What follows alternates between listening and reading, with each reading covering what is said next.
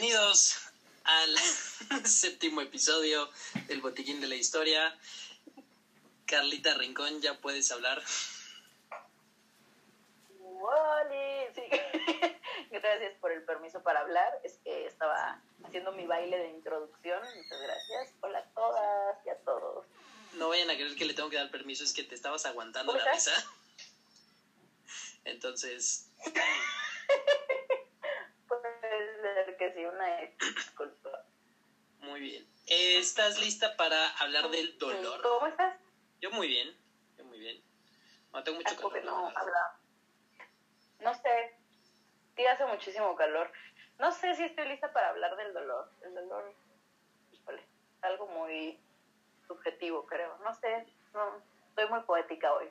Exacto. Bueno, no vamos, no nos vamos a ir para, no nos vamos a ir de ese lado o del, del amigo que ahorita me comentaste que quiera venir a hablar de sus experiencias. Este, pero del dolor físico. Saludos. O sea, si alguien ahorita está pensando como que aquí es donde se va a identificar ese, ese dolor que no se quita, no. Este, vamos a hablar justo del dolor físico. Y antes de eso, eh, digo nada más para saber cuál ha sido el peor dolor de tu vida físico. No, no aquí. Órale. Mira, no están para saberlo ni yo para contarlo, pero... Si no inventa. Este, tengo artritis. sí, exacto. tengo artritis, entonces justo cuando debuté, que fue en el internado, by the way. Qué mal te fue ese año. Este, híjole. En cuestiones de yo, me, o sea, fue mal. Ya, sí, en salud me fue muy mal porque neta yo lo recuerdo como un año muy bueno por la gente que conocí y por todo, pero híjole, cuando debuté no te pases de lanza, o sea, yo decía, Cristo, arráncame la vida, no sé qué estoy pagando en este momento, pero llévame, llévame. Y mira que hay varios momentos en que yo he dicho, Señor, recógeme, este es mi momento, llévame, hazme tuya, Señor, me entrego a tus brazos. Pero sí, o sea, e, el, dolor articular que tuve en ese momento fue como de que, ¿qué es esto? O sea, no me podía mover, no había analgésico que lo calmara. Porque además, digo, para no dejar la cosa así, fue como, se acompañó como con una urticaria tremenda de todo el cuerpo. O sea, como que tenía muchísima comezón, muchísima molestia y además no me podía mover para rascarme porque me dolía. Entonces, ay no, fue lo peor. Yo creo que es el peor dolor que he sentido. Ni siquiera cuando me rompí el ligamento cruzado anterior. ¿eh? y quiero que sepan que, que pasó. Y también, o sea, sí, sí se siente feo. Eh, me dio apendicitis, porque, pues, ¿por qué no? O sea, tenía como una hemorragia porque se reventó un folículo en un ovario. Pues casual, ¿no? O sea, lo de todos los días y estaba sangrando un poco, pero no, yo creo que la artritis es el peor dolor que he sentido en mi vida. Yo creo. O sea, sí me estaba esperando algo. Este, no esto. O sea, no, no, no, no, tanta, no tanto padecimiento. Este. Pero, wow. Ok. Pues mira. Aquí se acabó. Justo para eso, entonces, el día de hoy vamos a hablar de cómo todos esos medicamentos que pudiste haber usado que seguro usaste un montón, cómo llegaron a nosotros. Eh, digo, ya que tú compartiste a mí, yo creo el peor dolor este, ha sido algo odontológico, duele muchísimo. Eh, y también a mí, eh, una semana después de que me operaron, que estuve en, octavo semestre, estaba ahí, luego ya, pues, obviamente no fui a clases. El sábado, bueno, tenía como 8 o 9 días, fui a una fiesta que estaba muy cerca aquí a mi casa, pedí un montón de permiso para que me dejaran ir. Este, un amigo que, digo, había poquitos amigos que sabían que me habían operado. Y un amigo que estaba bien, bien, bien, bien pedo, como que en ese momento se dio cuenta de que no me había visto en toda la semana. Le dio mucha emoción verme y me cargó el hijo de la verga. Y los dos, tres que sí sabían, nada más me vieron, lo vieron, o sea, cómo me levantó, o sea, de, y, me vieron con cara de verga. ¿A dónde? Sí. terrible, terrible. Entonces, así de como una experiencia muy desagradable. Este, pero se sobrevivió, ¿no? Ya, Ay, creo que justo, justo hace dos días cumplimos seis años, pero entonces se sobrevivió. Todo está relativamente en su lugar después de ese reacomode. Ok. Para, para los que no lo sepan, y vamos a este como clase de internado, el dolor es un síntoma, porque es algo que se puede sentir, no es un signo porque no es medible, que no hay no existe un dolorómetro que me diga, "Ah, tu dolor es de tanto." Este, a lo mejor muchas personas que han ido a un hospital o cuando les pasa algo te ponen este lo de las caritas o te dicen, "A ver, del 1 al 10 cuánto, señora?", ¿no? Y la doña, "Mucho." Pero ¿qué es mucho? ¿no? Entonces, es Sí, define mucho. Sí, pero exacto, entonces eh, no es fácil medirlo, obviamente no es fácil este, ser objetivos, porque luego hay gente, y seguramente te tocó ver, que dice, no es el peor dolor de mi vida y tienen signo de la playa, ¿no? Que están acostados. Este... Sí. De sí, no, ya no quiero vivir, pero es como de... o que te... Me pasa mucho que en guardias decían, es que tiene, tiene dolor este, de cabeza y no puede dormir y con el celular es como de, pues quítenle el celular, no le voy a dar más medicamentos si le quitas el celular. Entonces, pues bueno. Eh, entonces no es fácil, este, y es, es, algo que experimentamos todos. No sé, es una experiencia, es sensorial, es emocional, es subjetiva y sobre todo es desagradable. Y ahora, es importante porque es la manera en la cual decimos algo no está bien en el cuerpo. Muchas veces, y, y también esto es un problema, hay cosas que dices, bueno, sin ser doctor, dices, oye, es que me salió esto, me pasó tal, y, o como que me apareció, se volteó, y lo que siempre te preguntan es, ¿te duele? Y cuando dicen que no, dicen, ah, bueno, no pasa nada que no es necesariamente cierto eso, como por ejemplo en la, en la sífilis, pero bueno, eso es otro show, pero algo que sí es muy importante siempre cuando algo te pasa, lo que te preguntan luego, luego es, pero ¿te duele o ya no te duele o te duele mucho? Entonces ahí lo dejas. Eh, cuando estudiamos el dolor, lo importante es saber, la Alicia, Dices cuando te duele, dónde te duele, con qué intensidad, el carácter, las irradiaciones, atenuaciones, la evolución. Y entonces para cualquier interno que a lo mejor esté escuchando esto, para que haga bien su semiología. Este, tomen nota. Tomen, mucha nota porque luego sí es muy común que le duele, bueno, pero, o sea, dame más, ¿no? Eso es lo importante, hacer la semiología. Como cuando, de... Sí, ¿no? Entonces, eh, hay diferentes formas, hay diferentes tipos. Entonces digo, no, esta no es clase de dolor, nada más como para tenerlo en el contexto. Y vamos a hablar cómo se quita, ¿ok? De las maneras en cómo se quita el dolor, lo más importante es que siempre te, tiene que ser escalonado. No como los gringos, que al final ahorita vamos a ver el problema que tiene ahorita con los opioides, pero lo que me he estado dando cuenta mucho ahorita es este en, en series gringas de, de, médicas y de bomberos y estas cosas, siempre que algo le pasa a alguien dicen, métele morfina. Y, les encanta. Pero, o sea, literal es como, le acaban de quitar el apéndice y ya, métele morfina. O no, se está agitando, métele morfina. Y, o sea, yo aquí, aquí en el hospital, bueno, cuando trabajamos, eh, la morfina se la daban al que ya estaba terminal, ya muriéndose, porque ni si iba a ser adicto y si se pelaba era como, bueno. Pero, y yo creo que de ahí viene, o sea, bueno, no, obviamente las, las series gringas o las películas no son las causantes de la, de la epidemia de, de abuso de opioides, pero yo creo que de alguna manera ahí también se está reflejando porque para, o sea, los opioides es lo último que vas a dar. Y estos güeyes, como, ah, se le doble el dedo, no hay pedo, ten morfina o bueno, ten codeína, ten para todos. Entonces, no, no, no, no, no, no, no.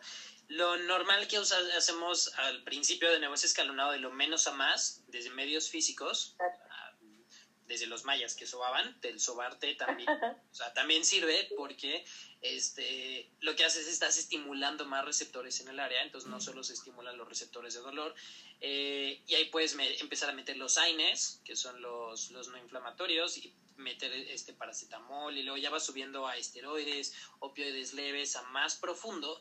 Y la verdad es que lo más, más, más, más fuerte este, se usa más para sedación paliativa, o al menos, o sea, eso es lo que veíamos en el hospital, ya cuando la persona estaba pues ya muchísimo más para allá que para acá, pues, la vez que lo que importa es que esté cómoda que no tenga dolor. Eh, se puede hacer bloqueos, hipnoterapia, acupuntura, disque marihuana, que no tiene tanto efecto para el dolor, me sirve para otras cosas, pero no vamos a limitar aquí a nadie. Recreativo. Ah, sí, exacto. O se va a discriminar aquí a nadie. Aquí no estamos ni para juzgar ni para discriminar a nadie. A nadie, a nadie. Entonces ustedes métanse lo que quieran. Eh, hay algunas eh, terapias, como lo quieran interpretar, hay algunas terapias eh, que utilizan picaduras de abejas, ciertos venenos, el sexo, este, hacer ejercicio, comer, pues, mientras liberes endorfinas, a ver, me interesa. del dolor. Así, podemos ahondar más Me en interesa. eso. Te cura la artritis también. Entonces, Me interesa. Quiero tomar nota. Sí. Ma, no me lo vas a creer. no sé, pero estoy curada. Ay, te quiero presentar a varias personas. ¿Me Vienen curé? a cenar.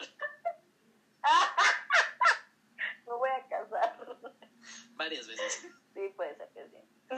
Entonces, hay, hay muchas maneras, ¿ok? Eh, lo que más se usa y lo que, bueno, la manera en la cual lo vamos a dividir es, o sea, primero se usan estos, los AINES, el paracetamol, que eh, son estos analgésicos que también funcionan como antiinflamatorios, antipiréticos, que quiere decir que quitan la fiebre, eh, y que pueden tener ciertos este, efectos secundarios como agregación plaquetaria, o sea, que dejan de funcionar las plaquetas, que son las que hacen la coagulación, eh, pueden lastimar la mucosa del estómago, lesionar el hígado, pueden también lesionar un poco el, el riñón o enmascarar otras enfermedades, porque el problema con el dolor es que luego te, o sea, te dan estos medicamentos, te quita el dolor y ahora ya no sé qué claves de ese dolor me pueden ayudar a diagnosticarte. Y con los opioides, que no son malos en sí, pero es malo cuando, cuando, se, cuando se usan, eh, lo que es importante es entender es que los opioides pueden ser endógenos o exógenos. Los endógenos los producimos nosotros en el cuerpo, las endorfinas, las encefalinas, las dinorfinas, con esto que para, o sea, cuando haces ejercicio, cuando comes, eh, cuando tienes relaciones sexuales, se liberan. Y los exógenos, que son los que vienen de, de una planta que se llama la dormidera o la amapola común, o la Papaver somniferum, que es originaria de Afganistán, pero ya la verdad la crecen en todo el mundo, de todo el mundo. Aquí en México también crece, este, crece mucho. Y lo que se usa del opio son los botones, este, y a veces las semillas hacen una resina y ya con eso se produce la morfina, la metadona, el fentanilo, que es 100 veces más potente que la morfina, la heroína, la oxicodona, la codeína, la nalbufina y la desomorfina, que es la que se combina para hacer el, este, el crocodil, que es el que se puso de moda. Entonces, sí son importantes, o sea, Oh. sí son buenos, pero hay un problema muy serio cuando de repente para todo te dan, te dan de estos. ¿vale? No vamos a hablar de las adicciones, esa que tiene que ser con medida, pero vamos a, a ver cómo es que llegan ahorita, porque, eh, por ejemplo, ahorita muchas personas que han estado vacunando, incluido, digo, no, o sea, sí había, o sea, cuando ahorita que me vacunaron, o sea, sí, sí, sí me dolía el brazo y sí me dio fiebre, pero es bien fácil, nada más abres un cajón, sacas el paracetamol y ya, o Exactamente. el paracetamol, vas por ibuprofeno, vas por naproxeno, vas a una aspirina, y eso es algo, la aspirina de hecho es el medicamento que más se fabrica, que más se hace y más se consume en todo el mundo, y sirve para muchísimas cosas. Órale. Este, seguro que tú has de tener ahí varios regados, o, no supongo que deberías de tener aspirina a la mano. Blisters vacíos, ¿no? Si ya están vacíos a la basura, Eh, ¿no? Pero... ok. No causa adicción. No. Ah, ok. No, no, no, este, no. Sí, siguiente tema. Eh, la aspirina es tal, o sea, es, o sea, este uso es tan, tan, tan, o sea, ya tan común y tan popular en todo el mundo que de hecho el nombre aspirina está registrado este, en la RAE como ya, o sea, como el nombre genérico. Y aunque en sí el, el- la, la sustancia es el ácido acetil salicílico, pues todo el mundo la conoce como aspirina. Este se usa como analgésico y como antipirético, quiere decir que te quita, te quita la fiebre. La aspirina como tal eh, la empezaron a usar porque venía de la corteza y de las hojas de un árbol que se llamaba un sauce, este, que, te- que lo que se, ya se conocía desde, este, desde la antigüedad en China, en Mesopotamia, en Grecia y en Roma, es que tenía estas propiedades medicinales. Lo que tomaban era o sea, la corteza, las, las hojas, las les agregaban muchas veces agua y las pulverizaban y las utilizaban directamente este, en las personas. En 1763, un químico se llamaba Edward Stone, presentó a la Real Sociedad de Medicina Inglesa un informe sobre cómo el uso de este, o sea, de la corteza del sauce aliviaba el dolor en, este, en, en pacientes, había hecho como un ensayo clínico en 50, en 50 pacientes. El, la, el problema, bueno, no el problema, aquí la situación fue que dijo, ok, usé esto, que, se, que sabían que habían utilizado en otros lados, pero no sabían por qué. Fue hasta un montón de años después, cuando ya vieron que el principio activo, que era la salicilina, que, era un, que es un análogo del ácido salicílico, del ácido salicílico y el ácido acetil salicílico, que era el que esto lo, lo generaba. La verdad es que antes era más fácil hacer como, o sea, pero no, a lo mejor no más fácil, pero se simplificaba mucho porque, oigan, esto hace esto, ah, ok, chido. No, ahorita tienes que decir, oye, pero como por qué, Exacto. cuáles son las bases moleculares de, de las cosas. Antes era como de, no, mira, tú ponle la corteza de Y este los árbol. efectos secundarios, ¿no? los que, te habían dicho Tú los que. échaselo, sin Sí, miedo al exacto. éxito. Y, y de hecho sí. ¿Cómo? ¿Los qué? ¿Qué? Se le quitó el dolor, se murió, pero sin dolor. ¿Ah? Entonces ahí estaba la diferencia. O sea, se murió tranquilo. Ya no le dolía. Se murió, pero ya no le dolía. ¿no? Le echaban a perder hígado a la gente, pero ya no le dolía. Eso había sido en 1763. Fue hasta 1853, casi 100 años después, cuando eh, un químico llamado Charles Frederick Herdart hizo el primer intento de acetilar la sustancia. O sea, porque de nuevo, ya, o sea, era lo que se usaba, pero no, o sea, no tenían bien este, la, la, o sea, más bien no era, no era una sustancia pura. Esto no resultó y el problema es que aquí sí empezaron a ver que tenían muchos efectos adversos. O sea, esto sí pasaba.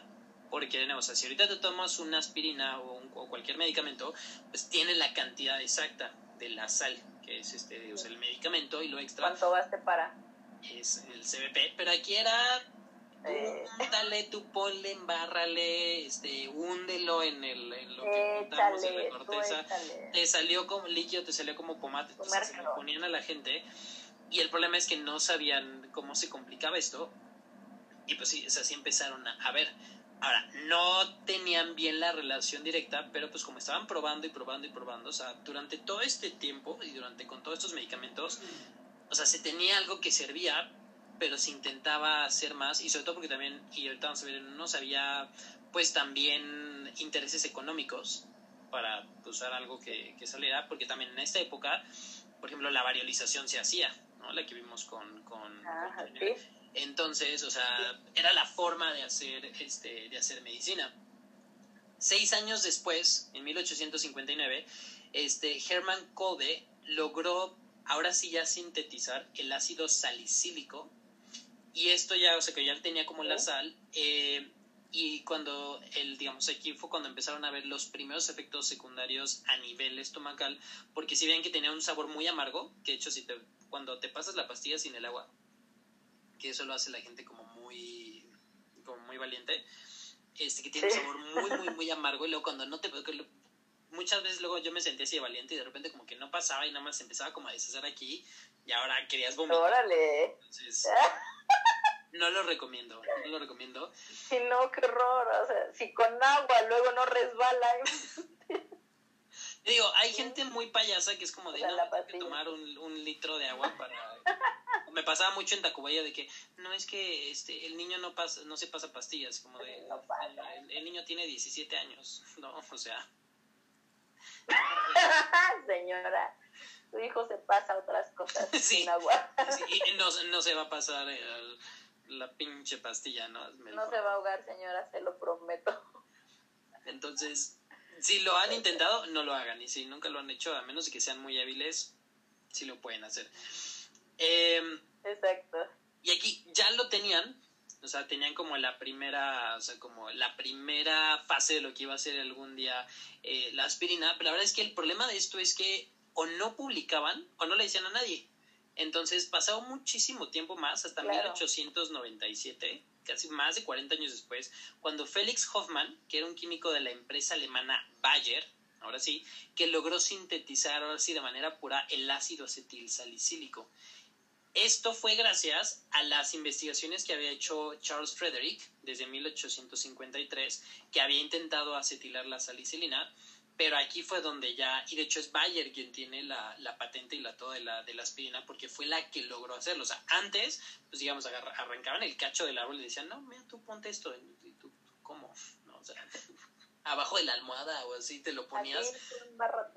Así como, como quieras, o te lo, se te lo deshacían en la comida o algo, pero aquí ya lo tenían. Y el problema de, eso es que a lo mejor no, no alcanzaba. Como los, los perros, para que no veas, ¿no? El tronco así, sí se va a dar cuenta, no se va a dar cuenta. Es como de.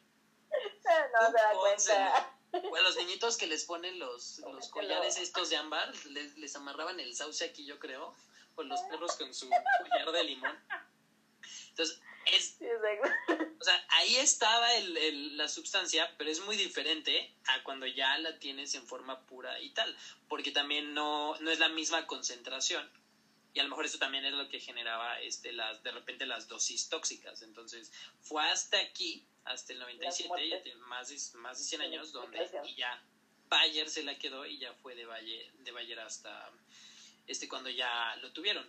Dos años después, en 1899, otro farmacólogo ya de Bayer, o sea, ya de ahí ya no salió la, la sustancia, este, donde lo empezaron a comercializar. Ahora, es importante saber que Bayer hoy en día lo asociamos con, con, los medicamentos, pero originalmente Bayer era una empresa que estaba dedicada a la fabricación de tintes.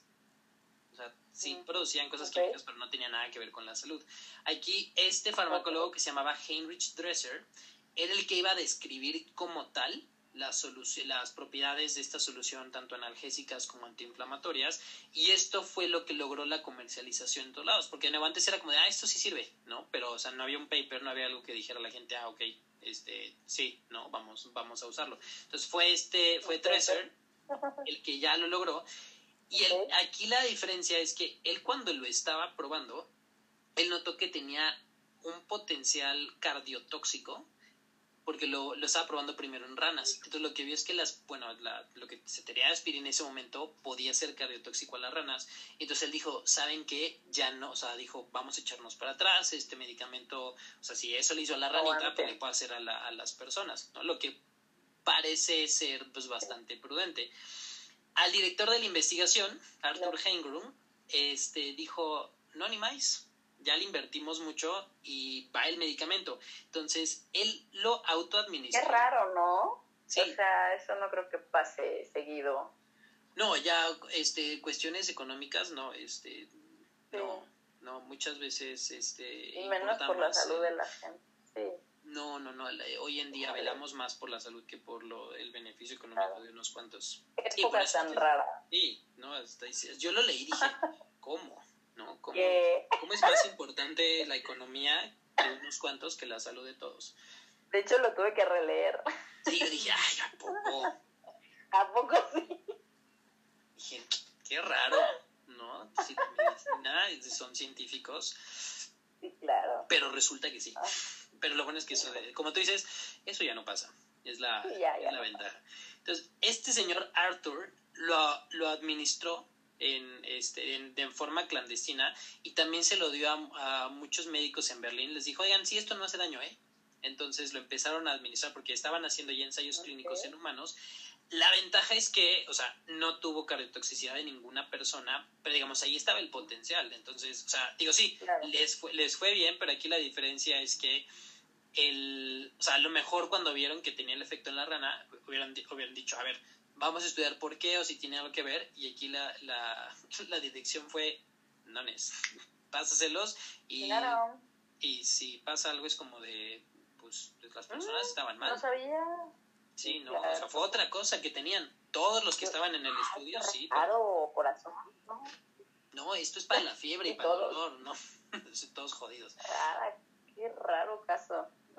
La ventaja es que esto pues no les pasó nada y aquí fue cuando ya, así, en, en 1899 ya terminó así como de, consolidarse la aspirina como el medicamento mágico y que, tenemos hoy en día.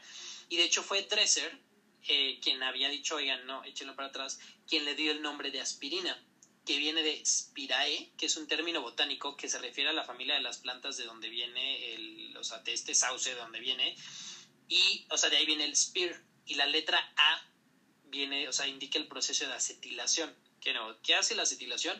Quién sabe, yo no sé química, este, pero es un, es un proceso químico, este, al cual se mete el ácido, porque eso, o sea, el ácido o sea, el ácido sálico se le hace esta acetilación y hace acetil salicílico, viene todo ahí. Entonces, eh, y al final el, el sufijo in era, era una terminación que se le daba a los medicamentos.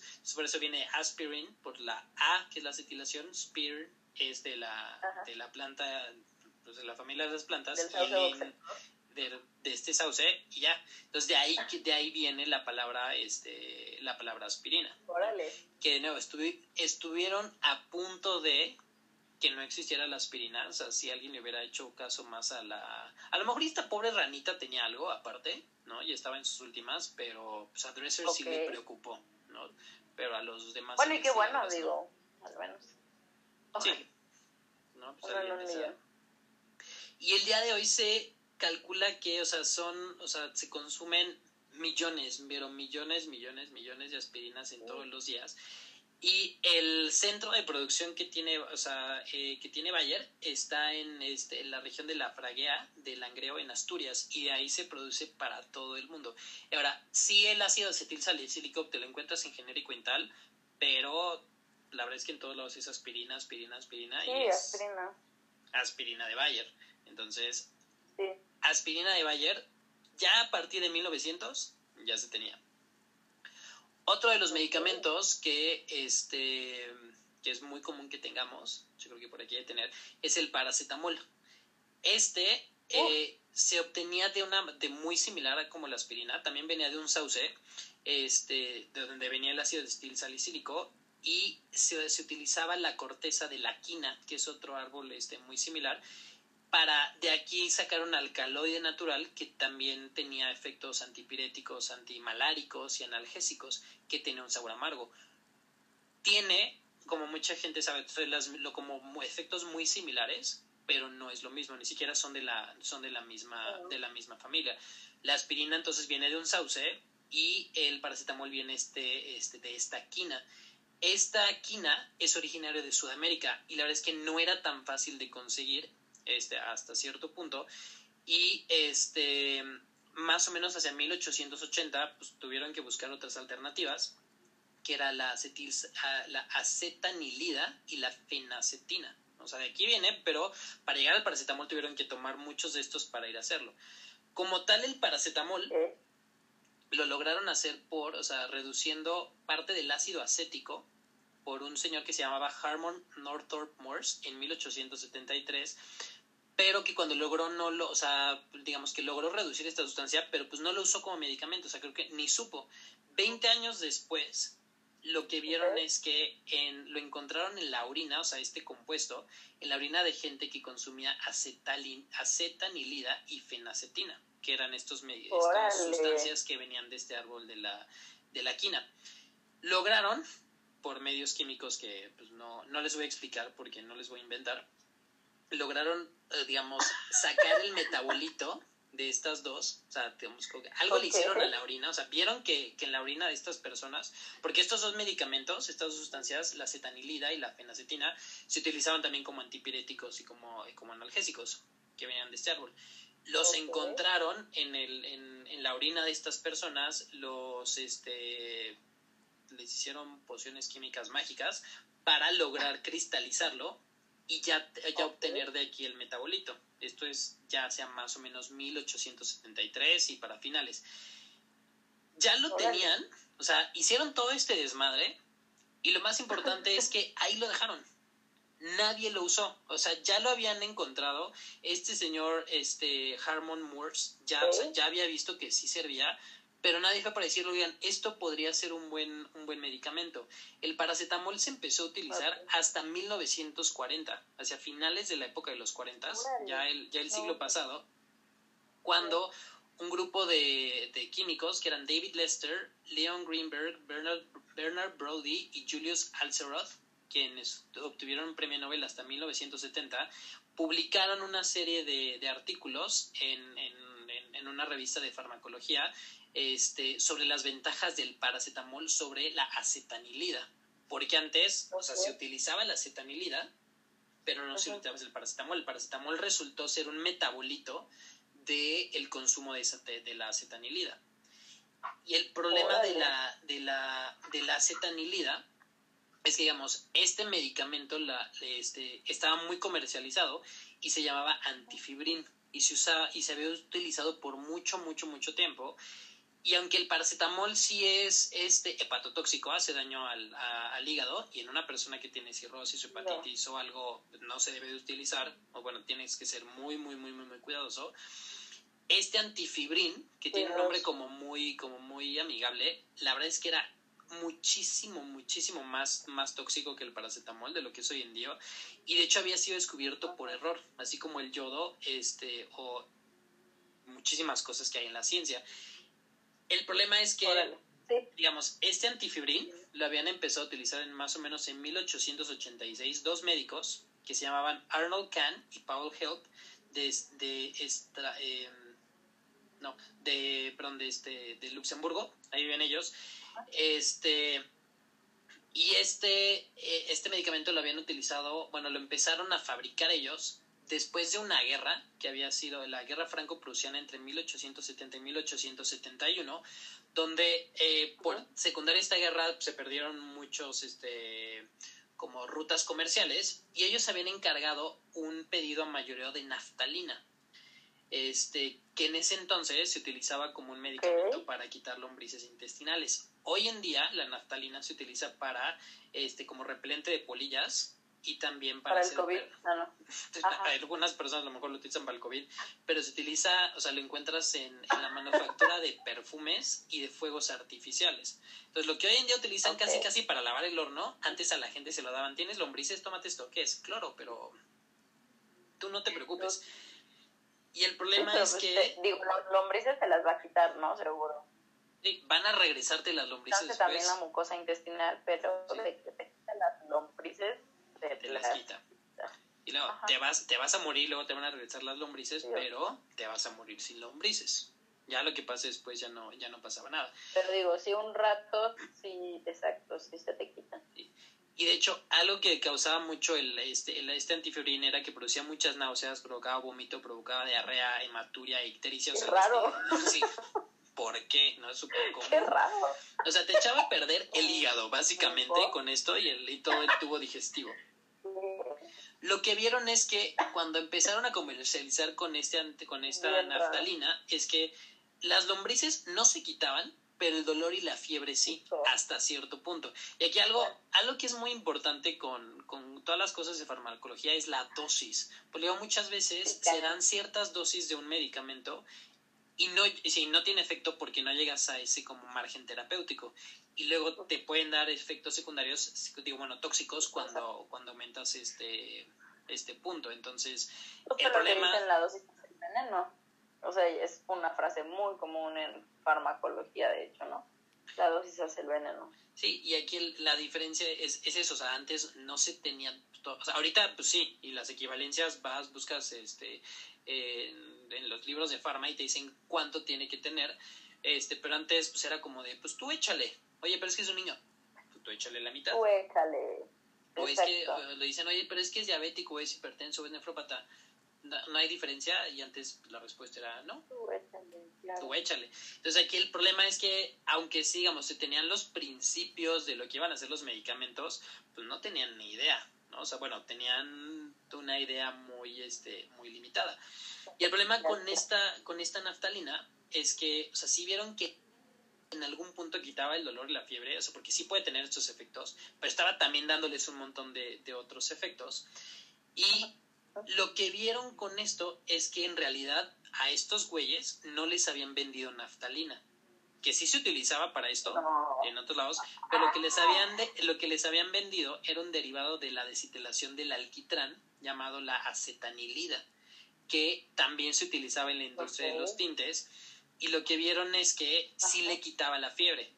Lo que entonces lo que pasó con estos güeyes es que eh, o sea, tenían la intención de, de conseguir este, esta sustancia para hacer medicamentos y para eso querían la naftalina, que de nuevo, hoy en día la naftalina no, o sea, no, no es de, no es de uso, no es de uso humano, ¿no? Bueno, al menos de, de consumo. Eh, Y cuando la administraron los pacientes, vieron que pues, no se les quitaron las lombrices, que era la intención, pero sí quitaron estos este, efectos porque les habían dado acetanilida. Y de esta acetanilida es a partir de la cual se iba a metabolizar para conseguirse el paracetamol varias décadas después. Wow. Allí, el hermano de uno de ellos, el hermano de, este, de Paul Help, este, que era eh, como que agarró, o sea, cuando vio esto, cuando vio que era otra sustancia y que tenía un efecto mucho mejor y, y, muchísimo menos tóxico que, que, lo que tenían realmente este, intencionado, pues le entró como los Shark, lo emprendedor, y dijo, sabes que esto es una buena oportunidad de negocio, y entonces de ahí nació este medicamento que se llamaba el antifebrin, ¿no? Entonces, que lo único que hicieron es que no pusieron que era acetanilida, porque la verdad es que esto era como muy fácil de conseguir. Y, la, y él dijo, es que si ponemos que es, que es este medicamento, este, pues cualquier otro lo va a agarrar y lo va a empezar a comercializar y nos, va, nos va a quitar la chamba. Entonces, de esta acetanilida fue la que tiempo después, que esta acetanilida es la que viene del árbol de la quina, se logró este meta, bueno, conseguir ya en cristal el metabolito que iba a ser el, paracetamol, porque, o sea, sí vieron que era muy bueno, pero ya hasta mucho tiempo después vieron los efectos hepatotóxicos. Pero la verdad es que antes no hacían los, estos estudios de seguimiento de años, sino que ya tengo este medicamento nuevo. y ahí va. Y la verdad es que antifebrin suena mm, hasta como un medicamento muy este, amigable, ¿no? Sí, como que te cae bien. Sí, oye, tú mate un antifebrin. Oye, sí, ¿no? Te estabas haciendo hoyos en el hígado, pero pero como que el antifebrín, el antifebrín no, no creo. Entonces, no creo, cualquier otra cosa, no. El antifebrín ya existía y tenía esto y fue lo que te digo, hacia finales de los 40, ya el, o sea, del siglo pasado, cuando Lester Greenberg, Brophy y Axel Roth escribieron sobre el paracetamol ya que tenía, dijeron, ¿saben qué? Usen paracetamol, que era el metabolito ya más sintetizado, más puro, y ya el antifebrin ya no se, o sea, ya no se utilizó. Le pusieron paracetamol y dijeron que estaba, o sea, casi exento de efectos adversos, pero la verdad es que, o sea, no, o sea, no está, digo, sí te puedes generar una falla hepática con paracetamol, pero digamos que te la generabas mucho antes con, con antifebrin o con, con, o con naftalina, como la gente se metía antes. Entonces, fue más o menos hasta finales. Vale la pena recalcar, perdón, para quien está escuchando que todos los medicamentos, o sea, no importa qué tan buenos sean y siempre se intentan dar como basándonos en, en esta cuestión de costo-beneficio o o esta, esta parte, pero sí todos los medicamentos tienen efectos secundarios, tal vez unos menos, unos más, pero todos lo tienen, entonces sí creo que vale la pena recalcar esto. Ah, sí, sí, porque no, no existe el medicamento que, que no te haga nada. ¿no? Y de hecho pasa también ahorita mucho con, con la cuestión de las vacunas, y dicen, es que la vacuna me va a hacer tal. O sea, sí, pero o sea, te va peor si no te la, si no te la pones, ¿no? sé los Exactamente. Entonces, el, de hecho, ese medicamento que no hace nada, o sea, el medicamento que cura y todo y tal, es la, o sea, es el, la panacea. O sea, es como el, o sea, justamente. el que se está buscando la panacea. obviamente no existe, ¿no? Para que ahorita alguien diga, ay, lo voy a conseguir. O como alguien dijo, pues qué pendejos, ¿por qué no lo usan ese? Ese no existe. qué tontos. Sí, o sea, pues doctores pendejos usen panacea para todo. Eh, o sea, ese es el ideal. El medicamento que no hace nada es la panacea, que de hecho, panacea era el nombre de una de las hijas de, de Asclepio, que ya, se había, ya se había dicho. ¿Y no saben quién es Asclepio? Episodio 3, regresen. Eh, entonces de aquí el paracetamol empezó ya a comercializarse hasta finales de los 50, bueno, mediados finales de los 50, ya como Panadol o como Tylenol no estaba de nuevo exento de, problemas, también te genera hepatotoxicidad, este, pero ya no era media ferretería la que se estaba metiendo la gente con, o sea, con la naftalina o con la acetanilida, o sea, que de nuevo, si era, o sea, sí lo que, o sea, lo que yo rescato de esto es que tenían una, una intención de, oye, vamos a utilizar algo para, pues, para quitar dolor, para que se quite la fiebre y lo que sea, pero pues al estar haciendo los menjurjes químicos, pues se metían un buen, un buen, un buen de cosas más. Exacto. Y pues la gente valía, valía gorro. Eh, otro de los medicamentos que Lo utilizamos poquito. muchos, sí, uf. Y de hecho uno que a mí me cae Casi, muy mal, o sea, casi no. Sí, casi no, ok. es, es el, el ibuprofeno. Que, que de hecho, no sé a ti cómo te caiga, Ok. pero a me cae pésimo, pero pésimo, pésimo, pésimo. O sea, yo si me tomo un ibuprofeno tiene que ir con paracetamol, digo con omeprazol, porque si no, oye, Ok. el estómago No, a mí bien, ¿eh?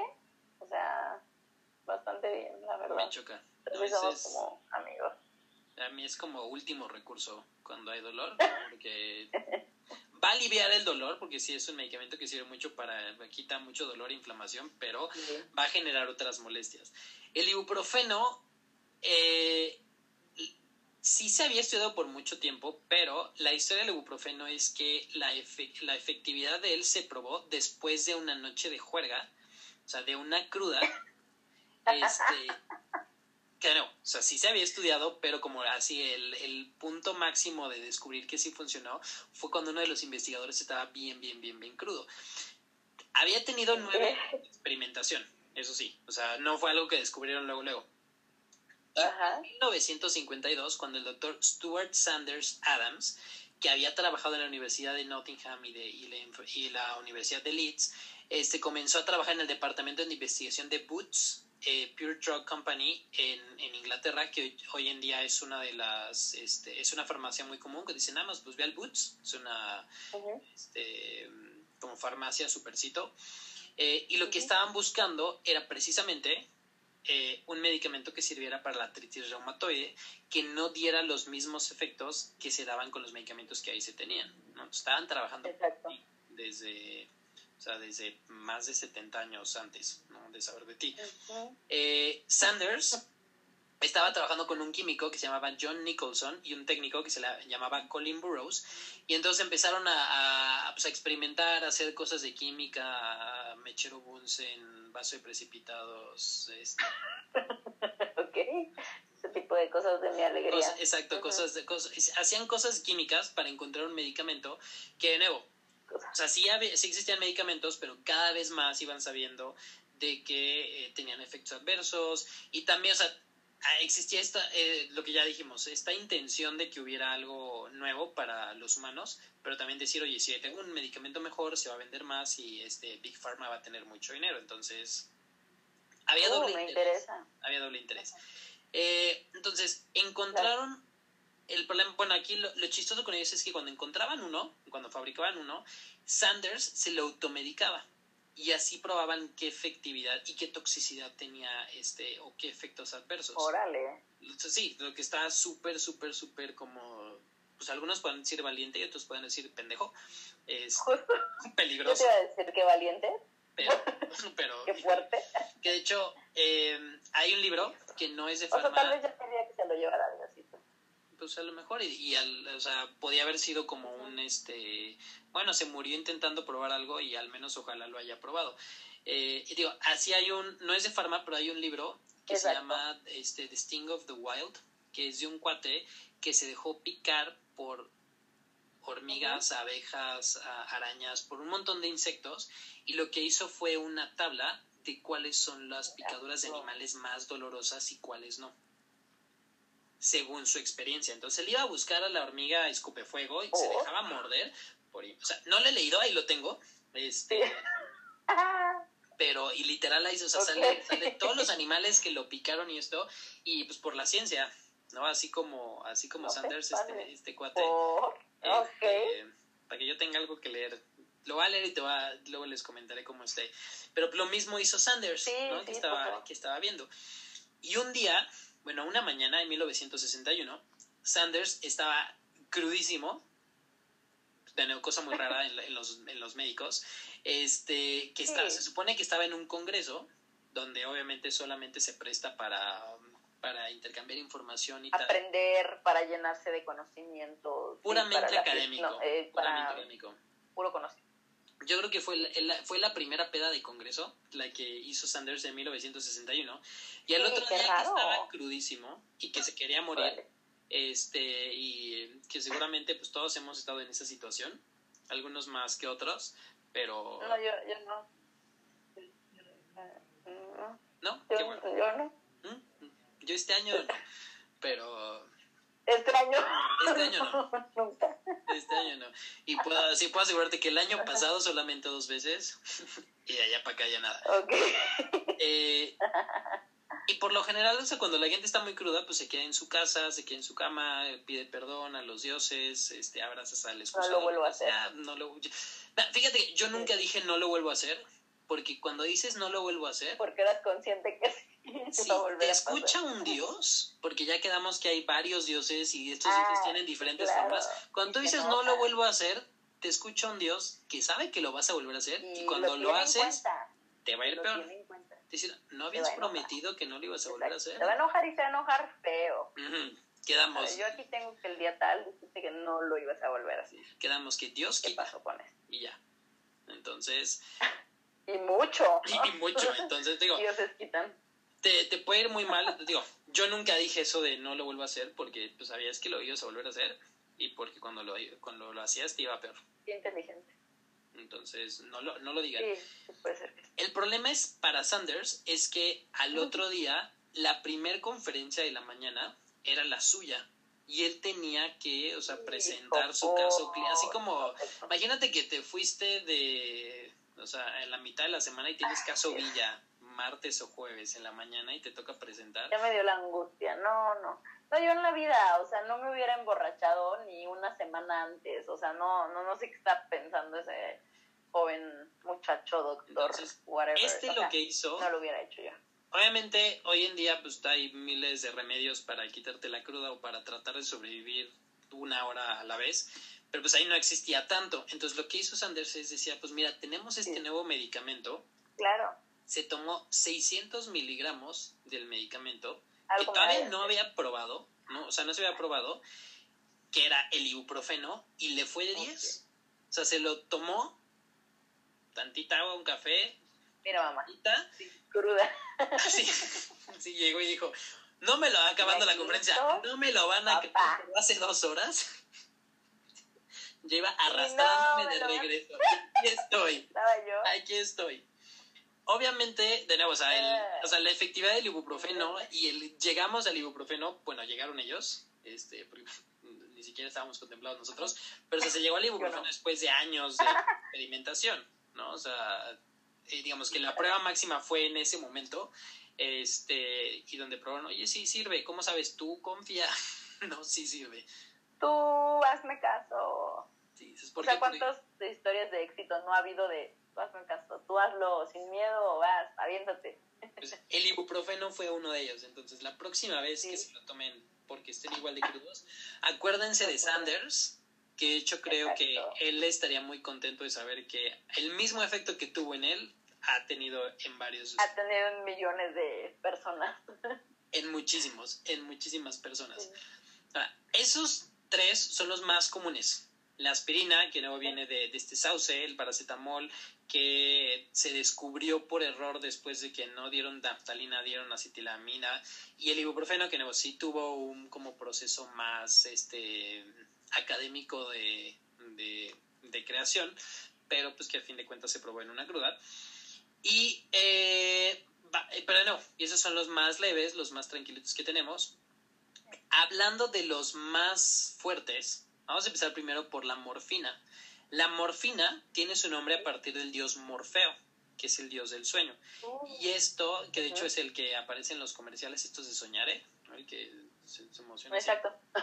que es- yo pues, mucha gente lo va de ubicar por eso, no está mal, ahora ya lo van a ubicar por esto. Eh, y este, como habíamos dicho, la morfina se obtiene del, del cultivo de la planta de la dormidera, la cual se cosecha hace más de 7000 años. Más o menos inició en el, en el sur y en el este del. Mediterráneo. La planta se domesticaba, se cultivaba y pues, se, se tenía, un- o sea, hoy en día tiene una distribución global este, pues, por todos lados. Y también en ese entonces, o sea, sí, porque además es una planta muy fácil de, de hacer crecer. Es como, por ejemplo, la planta de la coca necesita condiciones muy, muy, muy específicas y de hecho no, o sea, es muy raro que la cocaína crezca en otro lado que no sea los Andes. Hay cultivos aquí en México, pero no dan la misma pureza. O sea, no es, no es, este, no es lo mismo. Y lo mismo pasa con la de la, con esta planta la dormidera, pero es un poquito, como que es una planta un poquito más, este... Es mucho más fácil. Sí, es más noble. De hecho, el país donde más se, cosechaba hasta hace poquito era en, en Maynard, eh, que de hecho gran parte de su economía se, se basaba en esto, en, en, en, el opio, eh, solamente que tiene, tiene, que lo vi en documental, pero tiene yo creo unos 5 o 10 años exagerándole, que ya no se fabrica tanto opio ahí, pero se fabrica este LSD. Entonces, las cosas están cambiando en el mundo del narcotráfico. Entonces, está, está, fácil. Está fácil. Em, se tiene registro de que se utilizaba, bueno, que se hacía crecer el opio desde eh, la edad de piedra entre los ríos Rin en Suiza el río Rodano en Europa Central, en el Po, que está hacia los Alpes, en el Danubio, que cruza por Alemania, Austria, Eslovaquia, Croacia, Serbia, Rumania y otros países de por ahí. Eh, en zonas de Italia, en Alemania, de hace más de 5.700 años. En España, en Granada, en la, eh, hay una cueva donde se encontraron brotes que tienen más de 4.200 años. O sea, esta planta anda por todos lados. Eh, fue Alejandro Magno el que la introdujo a Persia y a la India, donde la cultivaron a gran escala y donde llegó a, China este, más o menos en el año 400 después de Cristo, donde ahí la empezaron a comercializar. Que muchas veces luego también piensan, ah, es que la, el opio lo utilizaban los chinos, el opio lo utilizaban en todos, todos, todos, todos lados. Y luego lo que utilizan es el botón, toman de ahí, sale como una resina, este, y este se, se manufactura. Y aquí obviamente el, o sea, y lo mismo pasa con la cocaína y con drogas sintéticas, lo que importa para la pureza es todo el proceso, que si le echan gasolina, que si le echan cloroformo, que si le echan bla, bla, bla, es lo que va a dar las propiedades. Entonces, es difícil que tuviera tenido en ese entonces los mismos efectos este, adictivos que hoy en día, por ejemplo, el fentanilo es lo más, más, más, más, más fuerte que se tiene de, de opioides, este, pero pues hoy día hay laboratorios y, y pues se puede. Este, el primero que utilizó sus, este, bueno, que vio sus propiedades analgésicas fue Hipócrates, porque antes la verdad es que el opio lo utilizaban este como en, más en cuestiones rituales, mágicas, religiosas, como cosas místicas, este más que por sus efectos terapéuticos, porque pues sí generaba analgesia, generaba una depresión, o sea, una sedación, este depresión del sistema nervioso central, sensación de euforia. Entonces la gente decía, "No, está alegrando al dios o está teniendo su viaje astral." Y nada más estaba súper pacheco, nada más. Y algo que pues, era muy típico, ¿no? Que la, que, que la salud tenía mucha relación con lo mágico, con lo religioso. Hipócrates fue el que dijo, a ver, no, ni madres, ¿no? O sea, quítelo. y no tiene nada, nada, nada mágico que ver, ¿no? Entonces, este, pues hoy en día se sepa las dos cosas, pero sí, este, tenía. Em, durante la Edad Media, como todo lo que venía del Oriente se consideraba demoníaco y fue como la primera ola del pánico satánico, se prohibió el uso del opio en toda Europa. El problema es que ya había gente que utilizaba mucho opio y que ya era pues medianamente activa. Este, para el narcotráfico no hay barrera alguna.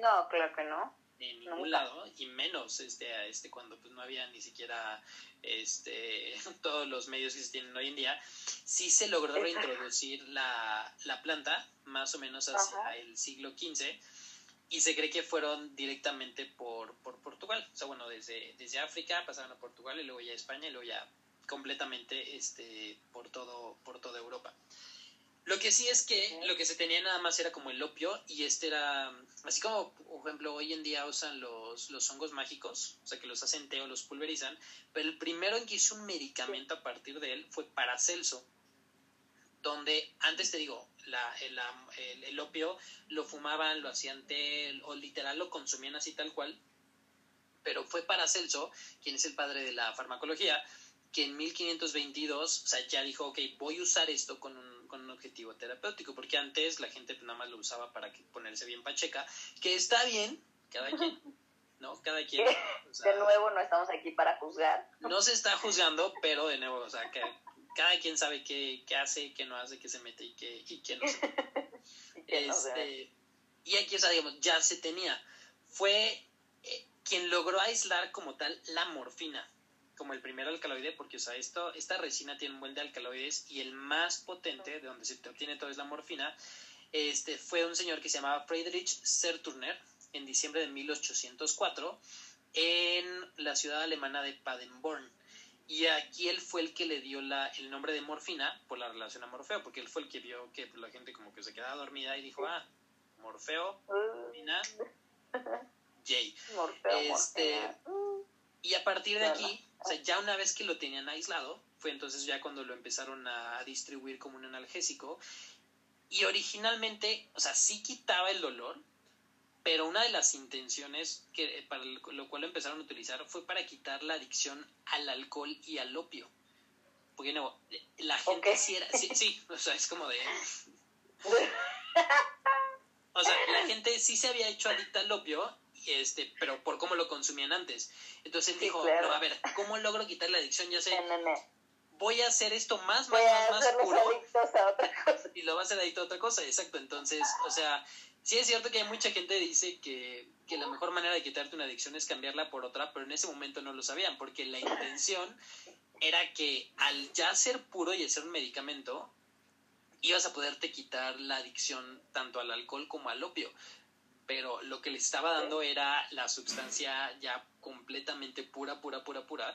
Y de hecho esto afectaba muchísimo más rápido al sistema de recompensa del, del cerebro, que es el que libera dopamina y el que hace que, te hagas adicto. Entonces, o sea, ahora, sí es importante, o sea, si te dan morfina no te haces adicto luego, luego. Pero mientras más te empiezan a dar, empiezas luego, a... Luego. Sí, o sea, hay sustancias que sí, ahorita vamos a ver. Pero, eh, o sea, mientras vas generando esta dependencia y esta tolerancia, ahí es cuando va empezando a crecer esta, ya como tal, una, una adicción. Este, lo chistoso es que justo con, o sea, para la morfina, Dresser, el que había trabajado en, este, para, para hacerlo de la aspirina, trabajó, este, o sea, ayudó para, para que se hiciera más puro este medicamento. Y de de ahí, o sea, sí sirve, o sea, yo no digo que la morfina es mala, o sea, sí sirve, y a mí me ha tocado ver a gente que realmente tiene muchísimo dolor que la alivie, este, pero la verdad es que es, uno, es un medicamento que hay que tener muchísimo, muchísimo, muchísimo cuidado, o sea, y es lo que te decía al principio, en, y pueden ver en, en, en, películas y en cualquier serie este, gringa de doctores o de rescatistas o esto, a huevo lo tienen y le dan morfina. Luego le dan un pinche paracetamol o dale un ketorolaco o, o pásale solución salina y dile que es el medicamento más, o sea, más cañón. O sea, sí es bueno que se tenga, pero... fuerte. O sea, lo que digo, o sea, yo en el... En el sí, hay que saber cómo utilizarlo. Sí, porque digo, en el piso donde... O sea, yo cuando llegué a firmar la morfina, porque además es un medicamento controlado, era para los pacientes que eran terminales, que teníamos en el piso 7 y ahí sí, porque no había, o sea, estas personas ya nada más les hacía ninguna otra cosa y no eran pacientes, o sea, había riesgo que se hicieran adictos, pues eventualmente, pero si la persona tuviera un pronóstico de vivir más de un mes, pues sí, pero era raro que no lo tuvieran, entonces, o sea, sí sirve, pero de nuevo, si me torcí el pie, no me vas a dar morfina, ¿no? O sea, hay que tener como tantito criterio. Y la verdad es que... Aquí, pues, o sea, aquí de hecho, yo no, o sea, que yo vea que se use mucho, no.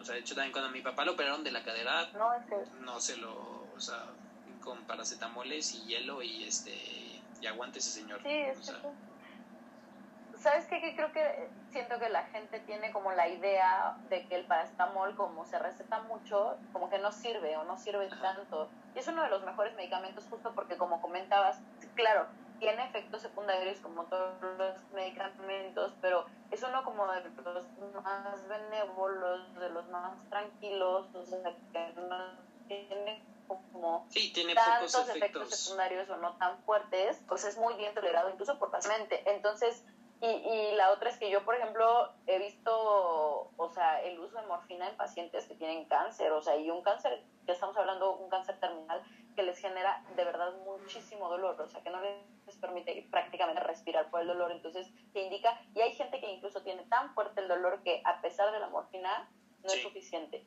¿no? O sea, entonces, o sea, para que se den una idea del, del grado de dolor que puede llegar a sentir una persona, ¿no? Sí, sí, porque, exacto, yo creo, y, y qué bueno que lo dices, porque yo también yo creo que la gente dice como de, ay, sí, paracetamol para todo, pues sí, o sea, pues, pues sí, paracetamol para todo, o sea, el, el, el sábado que me tocó a mí la vacuna, este, o sea, en o sea, sí tomé mucho paracetamol porque también a un compañero del trabajo yo le dije, mira, si te pones mal, es, este, puedes tomarte un gramo cada ocho horas, lo puedes bajar a cada seis, o campechanearlo cada ocho, pero cada cuatro con ibuprofeno, así, tal, tal, o sea, el esquema completo, yo en, cuatro, en seis horas me había tomado tres gramos de paracetamol porque, o sea, sí llevé mi registro, sí, porque, o sea, pues, entiéndanme. Este, o sea, sí llevé mi registro de cuánto me había tomado. Sí, tenía en cuenta la dosis máxima. Sí, o sea, dije, no voy a llegar a 8 y no, en 24 horas nomás llegué a, a 3 gramos y medio. Esto estuvo bien, ¿no? El hígado aguantó. Este, ya, ya no he lastimado el hígado en, en mucho tiempo. Entonces, pero, pero, o sea, pero sirve. Hoy la verdad, me, me controló la fiebre, el dolor de cabeza y lo del brazo se me quitó más con el ibuprofeno. Pero esos son medicamentos que sirven y la verdad es que... Tengo este, que acompañar con omeprazol el ibuprofeno, pero... se tiene, se tiene el omeprazol. Pero sí, o sea, y a lo mejor alguien me, me pudo haber dicho, te pasan morfina, pero ¿sabes qué es? O sea, no. Y sí, o sea, yo tuve la oportunidad de, de, de trabajar y tratar personas que ya estaban en una situación ya terminal, donde sí, es que o sea, ideal hubiera sido que falleciera en su casa, pero no esté en su casa. Entonces, lo que le puedo dar es que esté tranquila, que esté cómoda, que esté sin dolor, que esté limpia, que esté seca, que esté protegida. Este, y eso te daban esos medicamentos. Entonces, sí entiendo que a lo mejor si te operan, si te fracturaste, si te atropellaron, tal, vas a tener dolor, sí. Vas a tener dolor, exacto. Pero también yo creo que luego la gente como que le espanta sentir cosas y no quiere sentir nada. O sea, pues ni modo. Exactamente el dolor tiene que ser tolerable, ¿no? Porque dices, oye, me duele el brazo, pues sí, porque te rompiste, te fracturaste, tienes, tantos cachitos, estás recién operado, pero el dolor es tolerable. Tolerable. Ah, ok, ya. Es un, o sea, mientras no sea un 8 de 10, un 10 de 10, me quiero morir, porque sea un 2, un 3 de 10, o sea, aguanta. Exactamente. No, y luego que muchas veces el problema de esto es que la gente no quiere sentir nada, que dice, no quita nada de dolor, todo, y nada más es estarte enchochando, enchochando, este, enchochando. Y, es que sufren, o sea, es real que sí sufren el hígado y los riñones. Sí, sí, de hecho, en, este, en, cuando yo llevé nefro, el, el doctor que, que nos daba clase trabajaba en una clínica de diálisis en Cuernavaca que luego nos invitaba para ir a los pacientes y el más chavito que me tocó fue un cuate de 24 años que para todo le daban este digo, tenía una infección y le daban penicilina, ¿no? Que no es analgésico, pero le echaban y para todo le daban este una cantidad de AINES enorme y se le chingó el riñón. Y tenía 24 años y estaba en diálisis. 24. 24 años, ah, fue hace como 8 años, entonces, Pobrecito. o sea, sí te terminas de, este, de echar a perder partes del cuerpo y como tú dijiste, es riesgo-beneficio, ¿no? Y muchas veces es tratar de, tratar de tratar sin tanto medicamento. ¿No? Oye, me duele la cabeza, se me quita si me duermo. Se me quita el dolor de cabeza si no estoy con el celular aquí, no estoy viendo la tele. A lo mejor nada más estoy deshidratado, a lo mejor estoy cansado, estoy insolado. Este, no he dormido bien y en vez de estarme tomando pastillas y seguir aquí en la compu. ¿no? Entonces, hay veces que sí es conveniente usar medicamentos, sí, qué bueno que los tenemos, pero otras que es como de higiénico-dietéticos, ¿no? Eso es para que se lo lleven ustedes.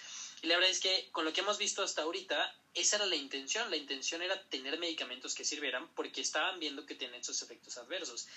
Y de los efectos que empezaron a ver cuando, cuando empezaron a usar la morfina, que además se utilizaba muchísimo para, en guerras, fue que nació el, el siguiente medicamento, que era la heroína. Entonces, Bayer, para este punto, ya era, o sea, desde la aspirina, Bayer ya tenía como había dejado de ser esta empresa industria de tintes y de cosas químicas para hacer directamente este, de medicamentos. Y Bayer fue la que había, o sea, todo el mundo de la analgesia, o sea, como que ya era dueño Bayer gracias a la aspirina. Pero la aspirina este, pues no era, o sea, en un principio, pues fue su único, este, su único producto. Y sí estuvo intentando, intentando, intentando con, más, con un montón más de medicamentos nuevos, este, buscando de nuevo que fueran así tan milagrosos y que quitaran, pero pues como que no, como que no, no, le hacía, no lo encontraba.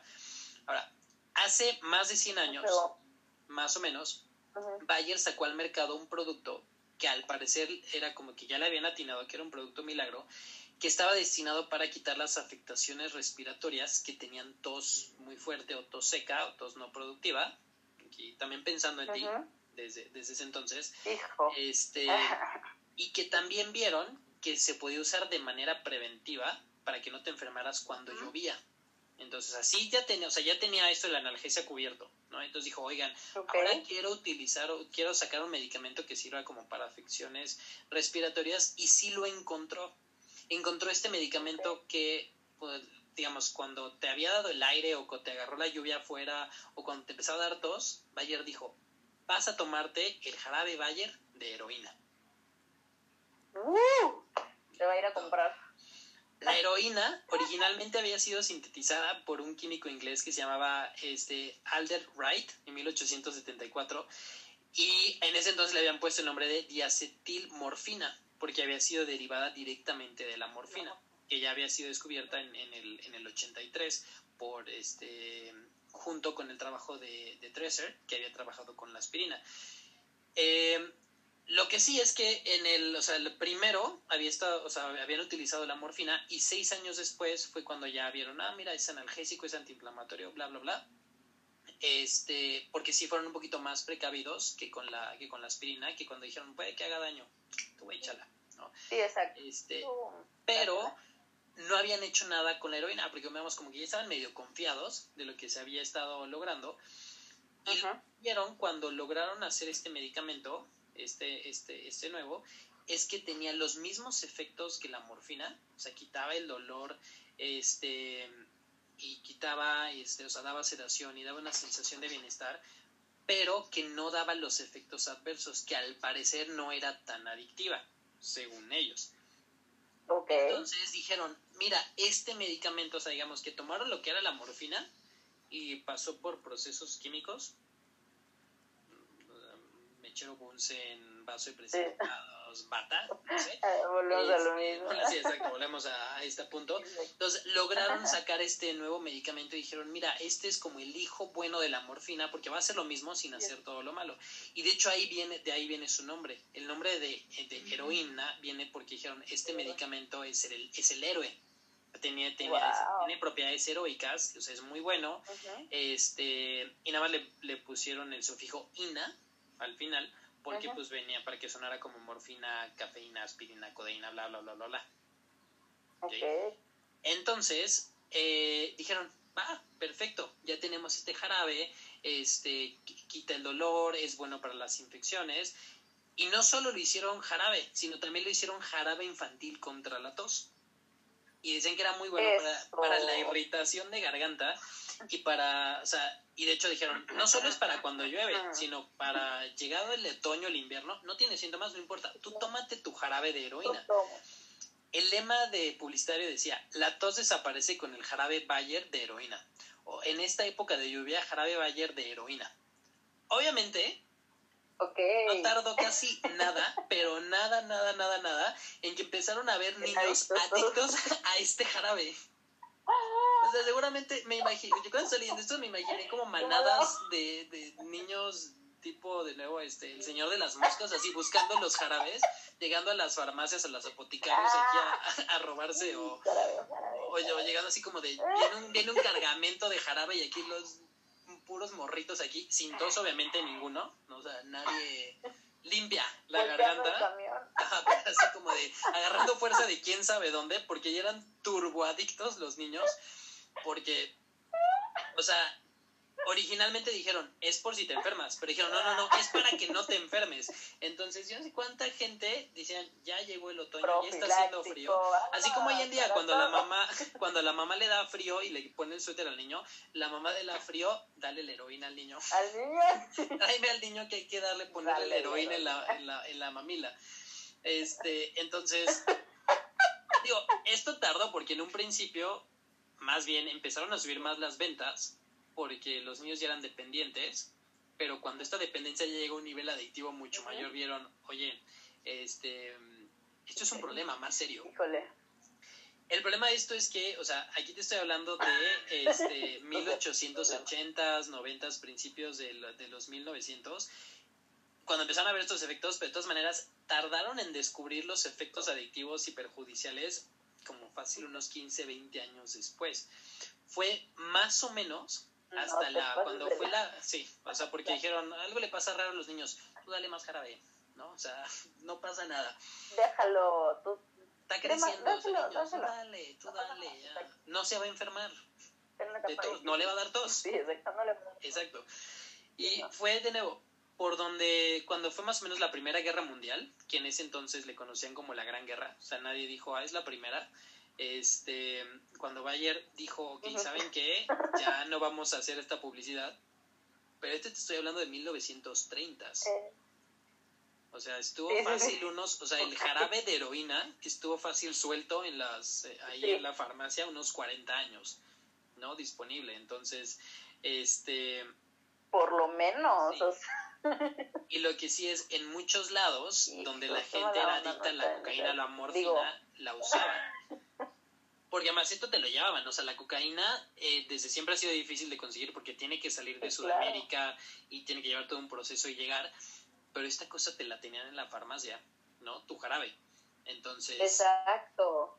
no fue, y no fue a lo mejor tanto como la talidomida que luego la vamos a ver, pero yo no sé qué tanto tardaron en ver, ay, ya niños sin brazos, pero se tardaron un chingo en ver que, que, este pinche jarabe ya no, o sea, no, les, no les hacía.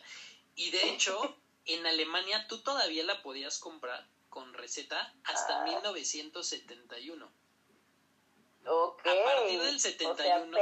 sí, o sea, no tiene estos 50 años. A partir del 71 ya no, o sea, ya la quitaron, porque antes, o sea, al, principio la podías conseguir así, luego con receta, pero o sea, todo esto, todo esto seguía. Y perdón, pero en los setentas ya este ya se sabía, ¿no? Que existía. Ahora, y ahorita sí, da risa, ¿no? Quién sabe cuántos adictos hicieron, pero la verdad es que, o sea, lo rescatable de todo esto es eh, esa intención que tenía como el ser humano de decir, oye, hay que hacer este producto algo, para, para que estemos bien. Y es, por ejemplo, es lo mismo que, que, que salió con el COVID, para decir, oigan, ¿qué le hacemos? ¿Qué le ponemos? Ha habido cosas que, sirven, ha habido otras que no. Sí, o sea, literal, toda, toda la medicina se basa en esto, en prueba y error, prueba y error. Y justo dices ahorita, pues causa risa, pero en ese momento era como lo mejor que tenían. Entonces, claro que probablemente si hubieran sabido que iba a causar tanta adicción y sobre todo en niños, pues tal vez lo hubieran retirado, retirado antes. No sé si hubieran dicho como, ok, no lo sacamos, pues poquito. Pero pues es que literalmente toda la medicina, incluso ahorita sí, ahora tenemos mucha más tecnología, mucha más, o sea, una manera mucha más fácil de enterarnos de las cosas y de lo que pasa del otro lado del mundo, pero pues no es como de que, ah, hoy sé que causa este efecto y mañana ya lo quito. Es como lo que dicen de los trombos y, la, y las vacunas.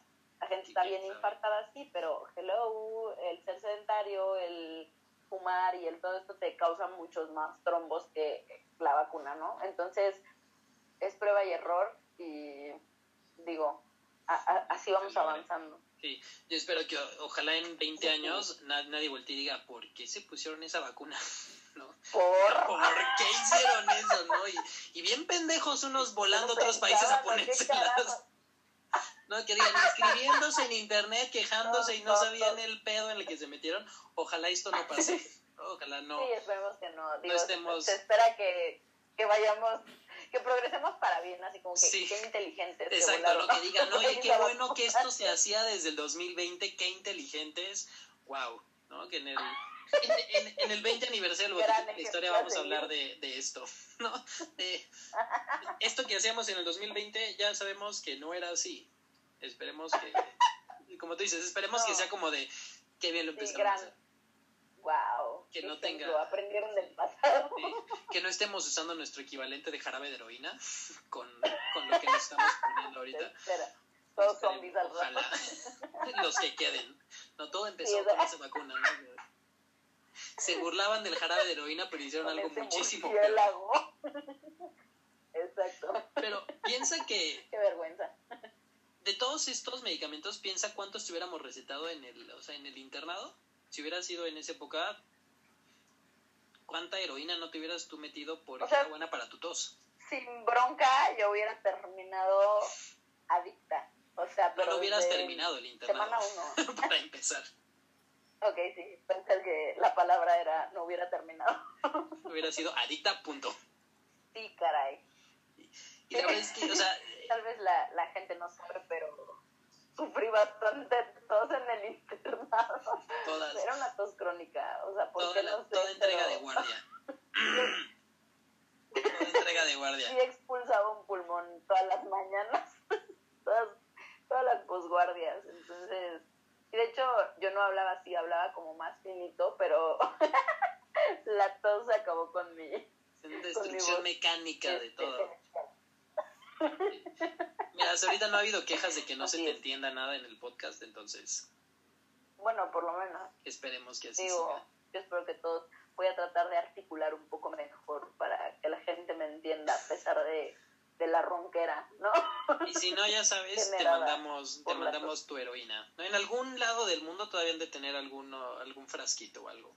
O sea, sí como lo voy a probar, volvemos a lo mismo, la dosis hace el veneno, entonces poquita, embarrada aunque sea. Y la verdad es que, o sea, de nuevo, no lo había, no lo hacían porque fueran malos, pero lo hacían claro. porque se, se- era, era importante. Era lo mejor nuevo, que tenían. O sea, el dolor no es algo malo, el dolor es, este, es un signo de alarma de tu cuerpo que te dice, oye, esto no está bien.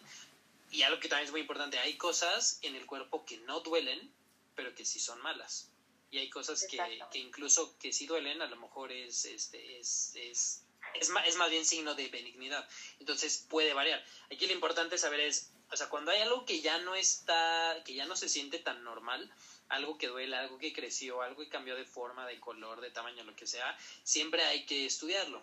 Porque puede ser que duela y que el que duela sea algo malo, pero el que no duela no significa que no, que no pasa nada. No sea malo. Este, y con el dolor también es este, importante decir, ok, hay que, o sea, hay que entender, por ejemplo, lo que habíamos dicho, si, si me fracturé, si me operaron, si me caí, si lo que sea, pues sí, voy a tener dolor.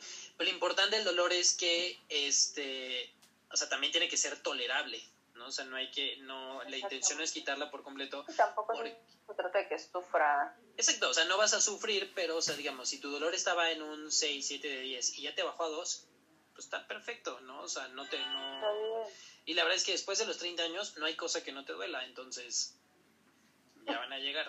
Bueno, esperemos que, lleguen todos, Y hay entonces gente se- más joven aquí que sepan. sepan, sépanlo desde ahorita, este, Y todo duele. Sí, o sea, digo, y los 30, digo, es un número porque hay gente, yo que puede tener 27 años y doler todo.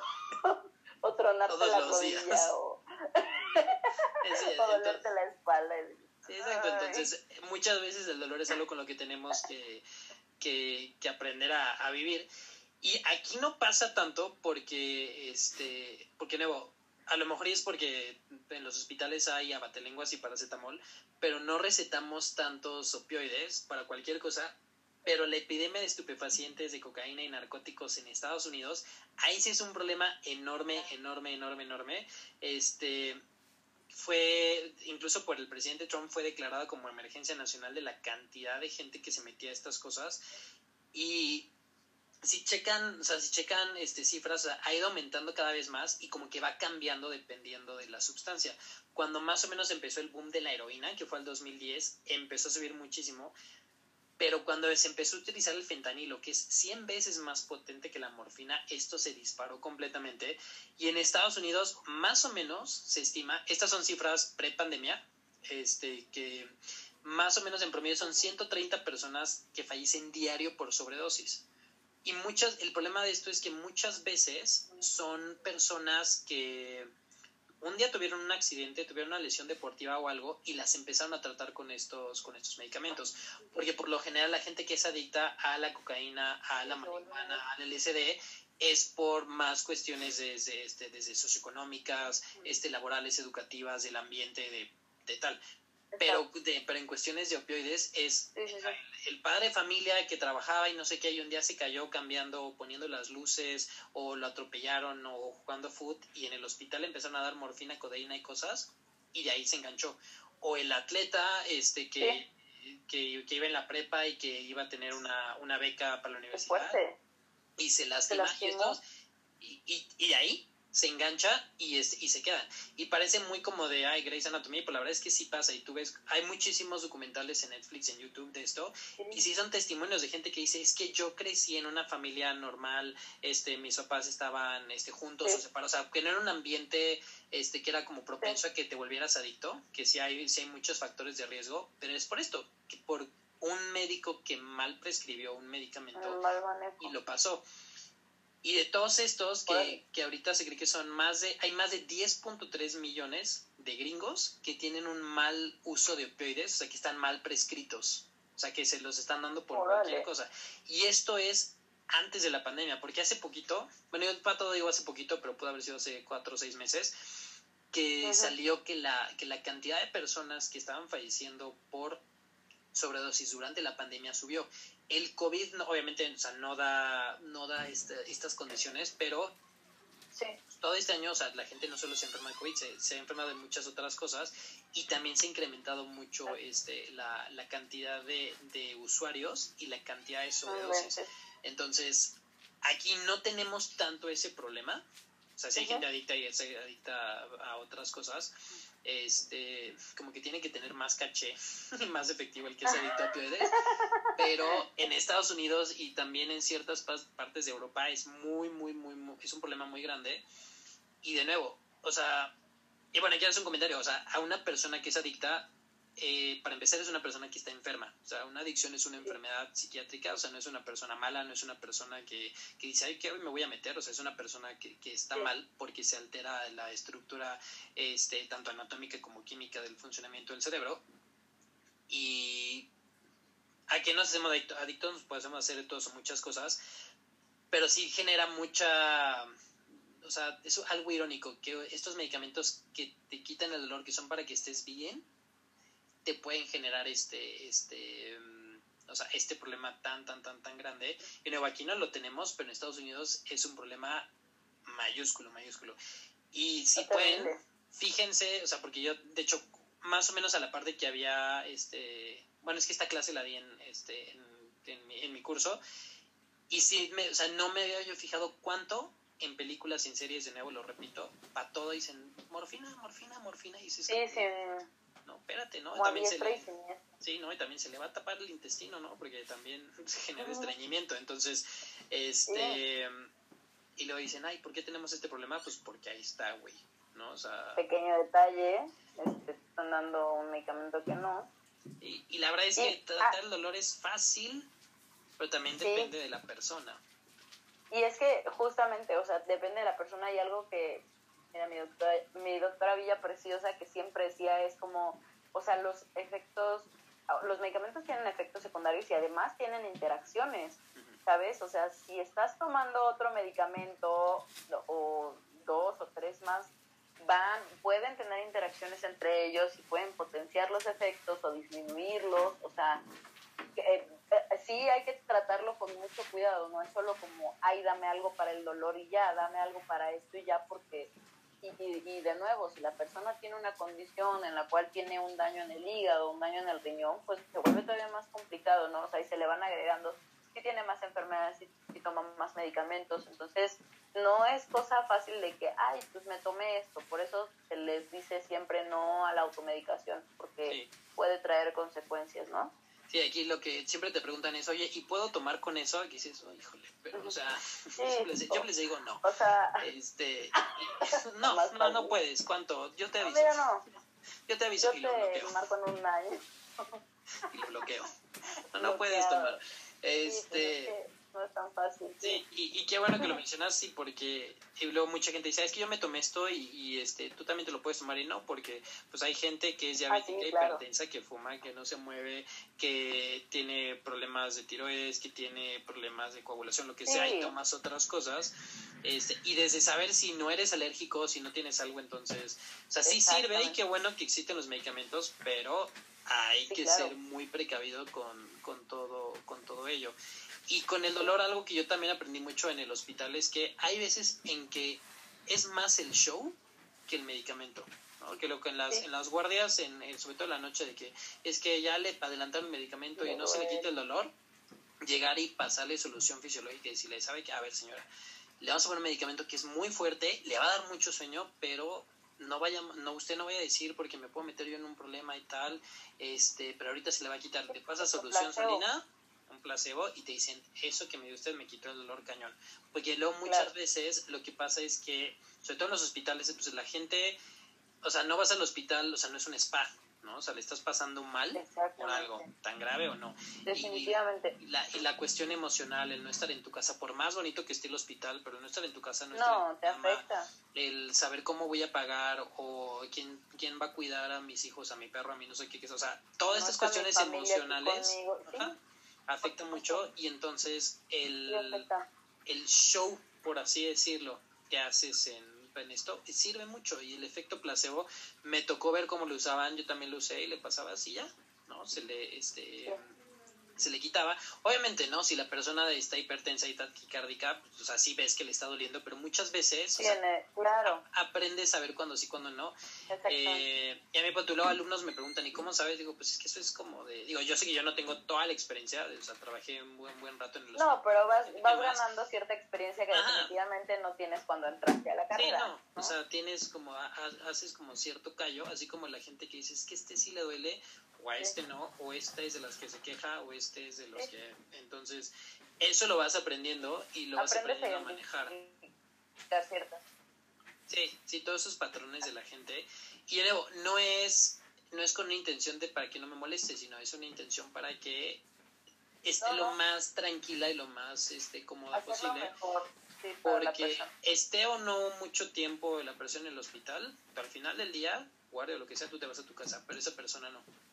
Entonces, tú llegas al otro día y ya, ya la está pasando mal con su enfermedad y por que no conoces tu situación familiar o lo que sea, pues digo, mejor trátalo y ayúdale con el dolor, ¿no? sí, y de nuevo el dolor lo puedes tratar de... Hay muchas veces que nada más este con que platiques con la gente se les olvida. Y eso, y eso en el, de nuevo, en el piso en el que yo trabajé mucho tiempo, que era de onco, pasaba mucho, mucho, mucho, que te quedas ahí ya. Y, y se les pasaba, pues luego la gente como que, este, eso es lo que, lo que tienen. Y la ventaja... Es que la gente luego somatiza y, y es una realidad la somatización, que es que, o sea, estás teniendo una emoción y, y lo proyectas o lo sacas en tu cuerpo y, y, es un dolor que sí es real, pero pues que definitivamente tiene otro origen, ¿no? Entonces que al momento de platicarlo o de tratarlo, se va. Y de nuevo, el dolor, en el momento en que lo sientan o tengan, o sea, mientras sea tolerable, digas, mientras puedo estar con él, está perfecto, ¿no? O sea, sobre todo, de nuevo, si tienes una fractura, te chocaron, de lo que se habla, habla, y eso, y sí me duele, pero ya me duele menos, pero tal, sí, ¿no? O sea, y había, y había, veces, ¿no? Que pasaba eso, oiga, es que le duele, pues sí, ¿no? Le tiene tres clavos en la pierna, malo que no le doliera, ¿no? Entonces, entonces, se arregla, ¿no? Pues esa fue una historia muy breve de cómo los medicamentos más comunes que seguro tienes por ahí en un cajón. Yo aquí sí tengo paracetamol y ibuprofeno. Abajo el omeprazol. no es un cajón, es una caja fuerte. Todo.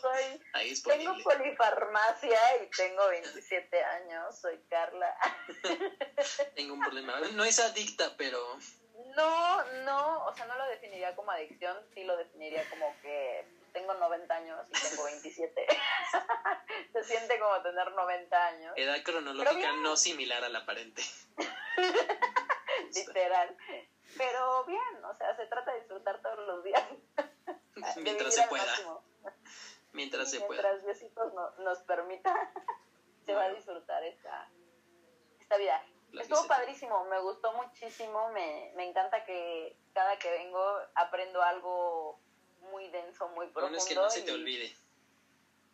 Sí, exacto. Y creo que le sacamos bastante jugo a esto. Este, la verdad es que estaría muy padre que sí lo escucharan otros médicos, pero también personas, este, sí, gente que no está tan, tan, este, Traumada pues, que no tiene tan alamado, exacto, de que no tiene problemas psicológicos, ¿no? Y que no estudia medicina, este, para que se den una idea de, pues justo eso, de dónde vienen los medicamentos y que no es como justamente la panacea, ¿no? O sea, que es...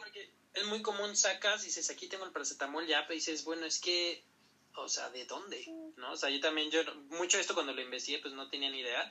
Este, yo no, sabía que venían de árboles, entonces, pues gracias a esas personas que lo hicieron, eh, ojalá lo hayan aprendido. Y las siguientes dos semanas, este, va a ser un episodio doble especial porque es muchísimo, muchísimo. O sea, otro personaje importante del mundo.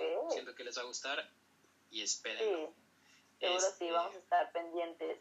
Muy pendientes. Pueden que ahorita que discúlpame, ahorita que rapidísimo que mencionaste esta, esta parte que vienen de los árboles, sí creo que también vale la pena mencionar cuando dicen, es que este medicamento es naturista o este medicamento, a ver, sí, o sea, tengo entendido que la mayoría de los medicamentos vienen justamente de plantas o de árboles o así, pero como mencionaste, pasan por todo un proceso eh, que definitivamente dejan de ser naturistas o naturales al momento de pasar por todos estos procesos.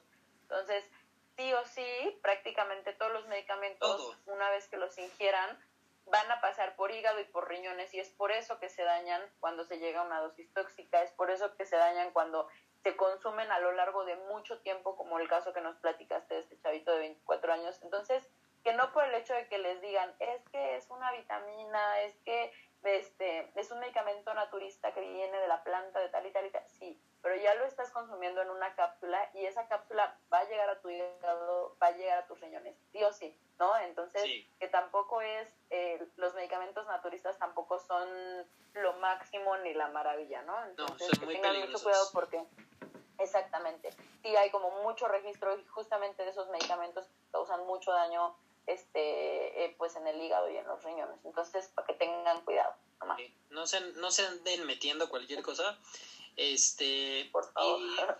no se olviden de estar pendientes cada martes y seguirnos en Instagram, en botiquín-podcast. Recomiéndenos. A todo mundo, ¿sale? Y nos vemos en la siguiente. Bye, bye. Bye, bye.